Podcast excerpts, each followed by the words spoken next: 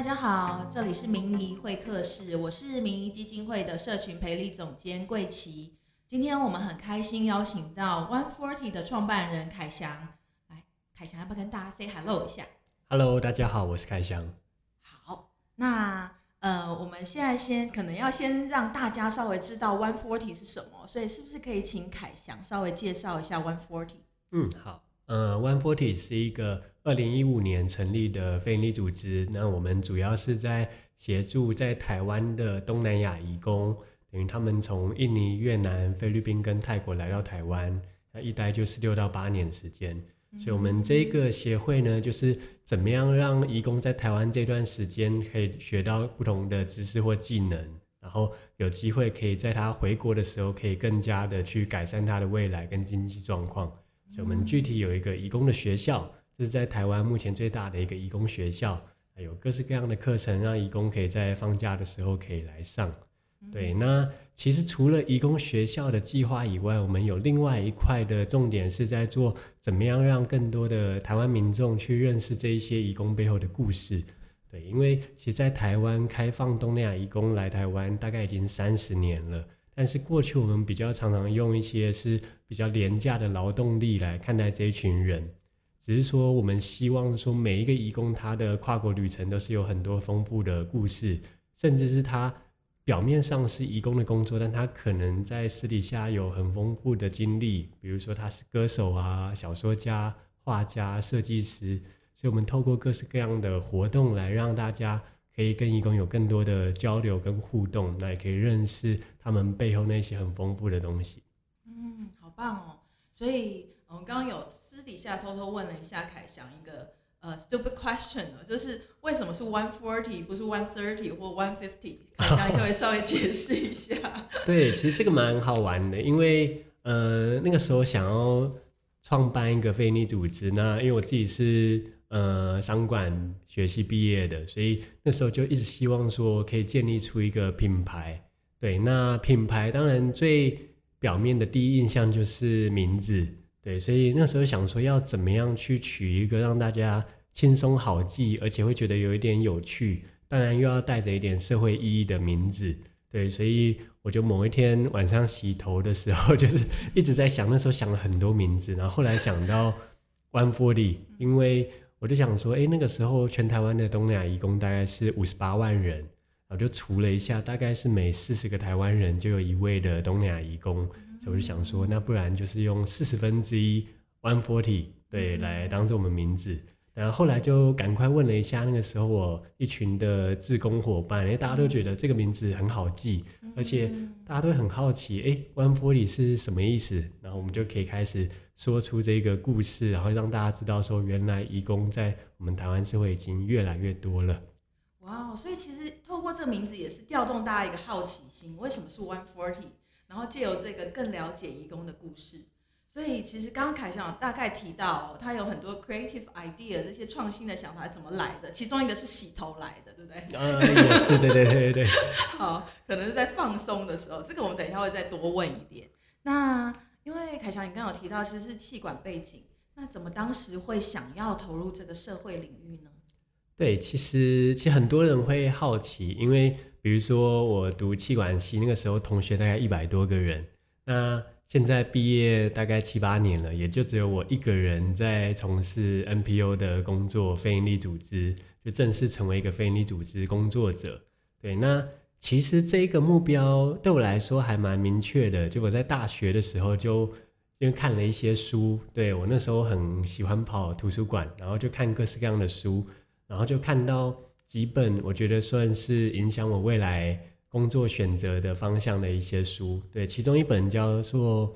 呃，他在介绍无国界医生的故事，对，那这个组织跨国组织，那其实就是医生专业的背景，怎么样在各个战地的现场去算是抢救那些受战争无辜受伤的这些民众，哦，那个时候看了心里就很激动，就觉得说，就是。医生可以不只是当医生而已，他也可以成为一个非利组织工作者，然后再做一些对社会很有影响力的计划。那那个时候我就很希望说自己可以找到一个专业，然后来投入非利组织，然后做一些至少对我来说是呃有影响力或者是对社会有意义的事。因为我就觉得每一天工作，可能人生有三分之一的时间都在工作，那我希望可以在那个过程里面，就是很有使命感，很有意义。对，那也没有想太多啦，所以那个时候就是看了这几本书，然后呃有一些启发，所以就想说毕业以后搞不好可以到一些国际的非营利组织去工作。对，那其实也当然从来没有想过到后来会变成自己去创办一个非营利组织。对，那那又是另外一段故事了。嗯，所以看了无国界医师哦，还有一些书，其实影响了凯翔投入社会领域。哎，所以有一天，也许有人听了明一的 podcast，听到凯翔的故事，也会觉得，哎，也许社会领域是我想投入的。但因为也知道说，社会领域通常投入的时候，其实蛮有挑战的。所以凯翔带领的 One Forty 一路以来，我相信有很辛苦的过程。那也会想问问看，凯翔在那个很艰困的时候，是什么支持着你，或者是什么样的信念能够让你坚持坚持下去？嗯，其实我觉得有一个。呃，一直到现在，One Body 第六年了，然后一直让我就是很想要去突破，或者是说也很让我很兴奋的一件事情，就是 One Body 有一个愿景是 Redesign NPO，就是我们希望重新设计大家对于非营利组织的想象。对，因为在台湾，其实比如说很多的父母会觉得啊，小孩进非营利组织工作会不会吃不饱啊？会不会没有薪水啊？是不是在 NGO 工作？只能当志工，然后就是或者是就是薪水很低，或者是好像很可怜，都都在街头上募发票啊。对，那其实我看到很多国外的呃基金会，他们其实是做的非常有品牌，很会说故事啊，用很多有创意的方式去募款，而且真正的去呈现出它改变社会或解决问题的影响力。对，那我其实就很希望去。等于是打破大家对台湾的非利组织的一些既有的观念，然后希望说可以运用更多品牌的思考，然后比如说更重视设计，更重视说故事，所以会有好的影片、好的照片、好的 design，对，然后或者是办出一些很有创意的活动，对，那我觉得这个是很希望可以让更多未来，比如说大学毕业的学生。非你组织的工作可以成为那些最优秀的学生的 top one 的工作，对，那这个是我很期待去创造的。所以当然这件事情是很困难去改变，那一步一步慢慢来。所以我现在做了第六年，然后也觉得也慢慢开始有一些改变了，然后也确实很感谢说，哎，开始慢慢的大家觉得湾布里确实是一个比较不一样的新创的非你组织，然后每一年也有很多很优秀的学生想要进来做一些改变。嗯，太棒了，所以感觉是愿景驱动着凯翔一路以来哦。这个也是我好奇跟想要问的，就是我们在访谈非营利组织的主管的时候，他们常常在苦思，就是那个创意要怎么来。那这一块也是想多问凯翔的，因为 One Forty 刚刚有提到有很多的创新想法哦，都都在做，还有包含活动，有很多创新的概念在里面。那凯翔可不可以分享一两个你自己觉得，当那个我们的思路有点卡住，要怎么开始有一些 creative ideas，就是啊那些创意要怎么样能够激发自己的创意哦，让提案不会每一年都一样，而会有一些新的想法带入。嗯，我觉得这个是很好玩，对，就是其实我每天上班都觉得蛮好玩的，因为在我们团队，我们设计出一套属于 One Forty 专属的 methodology 方法论，那这个方法论包含。我们设计出一系列的 toolkit，就是有一些工具，然后我们把它做成一些卡片。对，那在这边我们有，比如说十种不一样的 toolkit 来帮助大家在不同的会议上来思考。对，那每一个方法论它其实就是有不同的目的。对，有一些呃工具是帮助大家去思考的更深，然后去反思一些问题，不要只看到表面。啊，有一些工具就是很注重帮助大家去。就是呃，激发更多的创意的想法。对，那我在这边就简单分享两个我自己就是在团队里面很常用的。对，那第一个是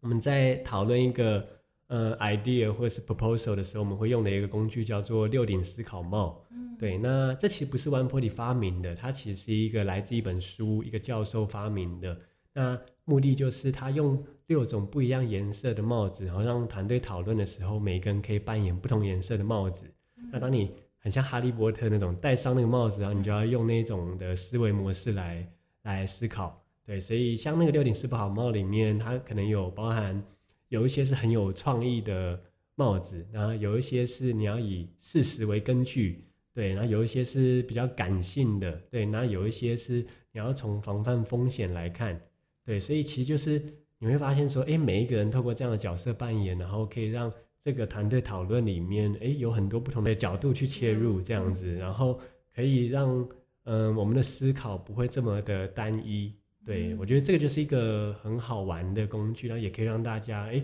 其实，在讨论起来会那个气氛会很活络，而且会让你，比如说抽到不同颜色的帽子，然后就会，哎，你马上就要换一种思考方式，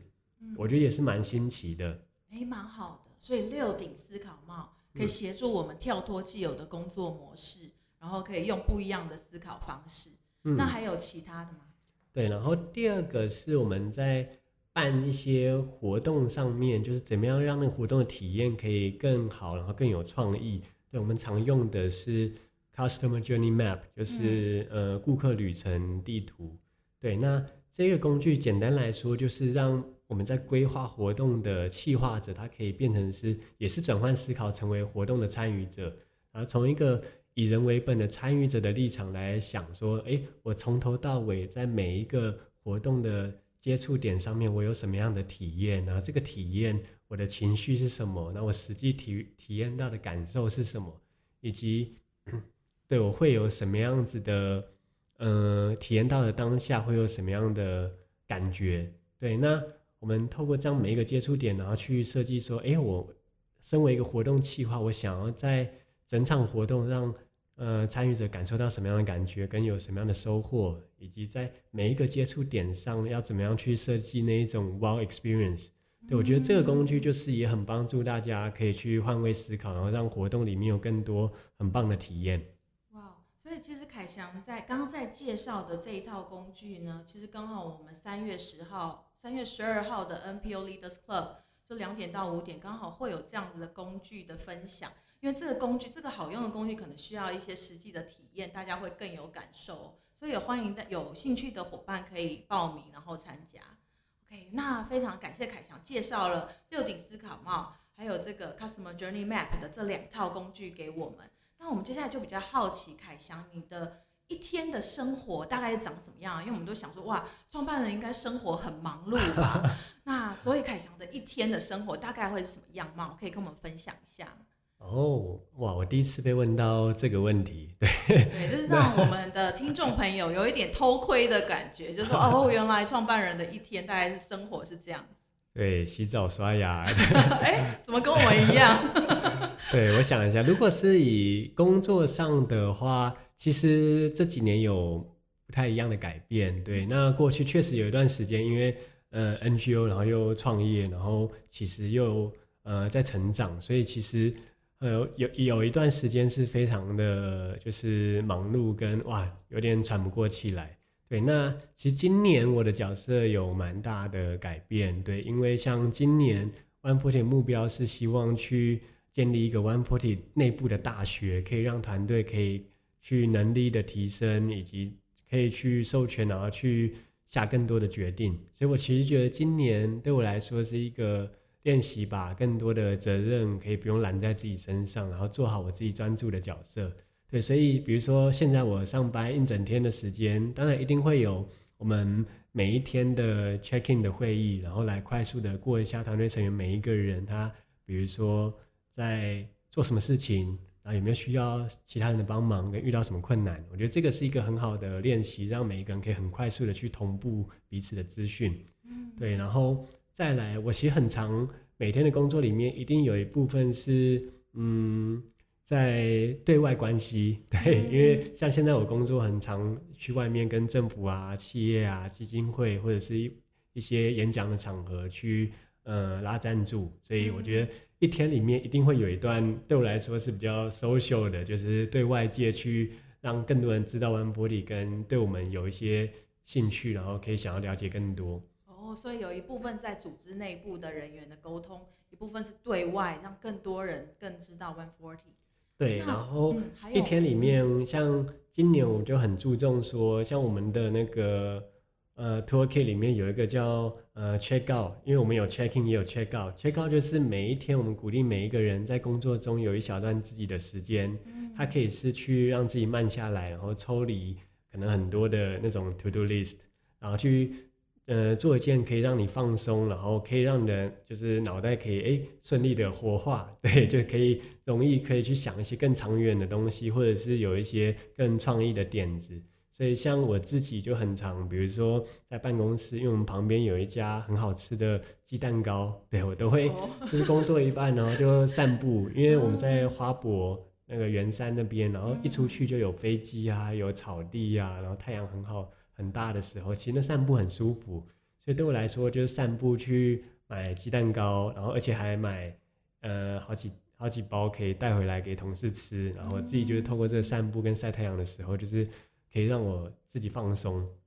哇哦，所以其实透过凯翔分享你这一天的生活，其实发现某些创意都在这种 check out 的时候发生的，对吧？嗯，对对对，像你看名字都是连对洗澡的时候想出来的，然后很多比对较对对于未来比较新的想法，也都是在这种就非正式的时间出来的。对，而嗯且像现在我们其实像我工作里面有一块很重要的是带着大家反思，对，这个是嗯过去几年我比较少做的，但今年我们就是我自己就是增加了一些时间。那嗯反思就是我会带着团队成员，然后离开我们的办公室和会议室，然后拉到一个另外一个地方转换心情，然后来讨论一些平常很少讨论到，而且也没有什么正确答案，但确实要需要很多的思考跟对话的问题。对，比如说最近我们才讨论了，诶 o n e Forty 跟我们服务的义工之间的关系到底是什么？对，是老师的关系，还是父母的关系，